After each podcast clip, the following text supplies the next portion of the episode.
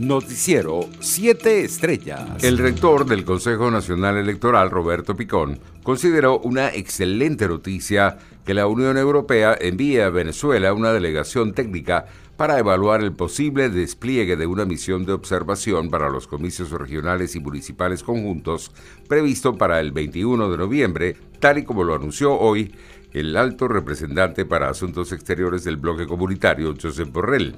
A su juicio, esta delegación técnica es fundamental para que se haga la planificación de lo que será un eventual proceso de observación y cuál sería su alcance. El dirigente de Primero Justicia en Colombia, Julio Borges, envió una comunicación al nuevo fiscal de la Corte Penal Internacional, Karim Khan, para felicitarlo por la responsabilidad que asume y pedirle celeridad en los resultados del examen preliminar que estudia los posibles delitos de lesa humanidad cometidos en Venezuela. Por su parte, el canciller Jorge Arreaza viajó a Rusia para continuar con una gira de alto nivel.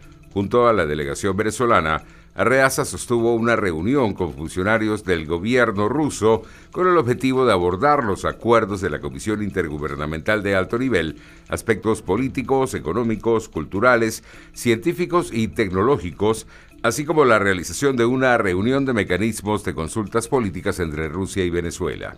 La noche de este domingo, 20 de junio, Tres médicos murieron en el estado Zulia con complicaciones derivadas del COVID-19. La información fue dada a conocer por el director de posgrado de medicina en la Universidad del Zulia, Freddy Pachano. A través de su cuenta en Twitter, el especialista lamentó el fallecimiento de las doctoras Ana María Chacín, quien se dedicaba a la obstetricia y ginecología, así como la especialista en gastroenterología Marina Morillo, quien es hermana de otra médico de la región. Internacionales. La variante Delta del coronavirus, causante del COVID-19, detectada inicialmente en la India, es la que se transmite con mayor velocidad y puede aprovechar la relajación de las medidas de prevención sanitaria en muchos países para expandirse, advirtió hoy la Organización Mundial de la Salud.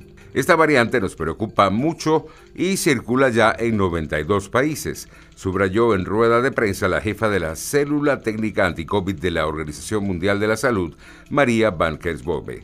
En otras informaciones, Canadá y Estados Unidos impusieron este lunes nuevas sanciones contra destacados funcionarios y entidades del régimen del presidente bielorruso Alexander Lukashenko en respuesta al desvío forzado en mayo pasado de un avión de Ryanair para detener al periodista opositor Roman Protasevich. Desde Washington, el Departamento de Estado indicó en un comunicado restricciones de viaje a 46 funcionarios bielorrusos, mientras que el Departamento del Tesoro anunció el bloqueo de los activos de 16 individuos y 5 entidades vinculados con Lukashenko. El Papa Francisco pidió ayer que el mundo abra sus corazones a los refugiados para hacer que crezca una comunidad más humana, una gran familia, en coincidencia con la celebración de la Jornada Mundial del Refugiado bajo el lema Juntos podemos marcar la diferencia.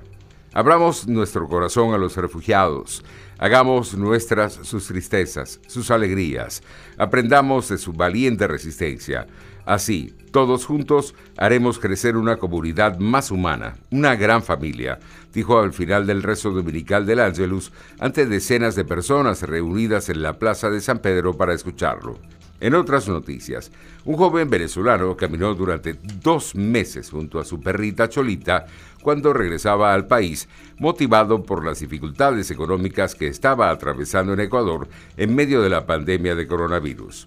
En un albergue temporal en la frontera entre Colombia y Venezuela, donde recibieron a Caballero junto a su familia, pudieron llevar a Cholita con el veterinario Yasser Ali, quien curó sus heridas y pudo tratar el cuadro de desnutrición moderado que presentaba el animal. Economía. La canasta básica alimentaria se ubicó en más de 800,9 millones de bolívares, es decir, unos 273 dólares al cambio oficial vigente para el 31 de mayo pasado, según el Centro de Documentación y Análisis Social de la Federación Venezolana de Maestros, Sendas. El costo de la canasta de alimentos el mes pasado experimentó un alza superior a 49,5 millones de bolívares, unos 16 dólares, frente al monto reflejado en abril. Deportes. En la continuación de la Copa América, este lunes se enfrentan las selecciones de Bolivia y Uruguay que intentarán obtener su primer punto en el torneo suramericano. Noticiero 7 Estrellas.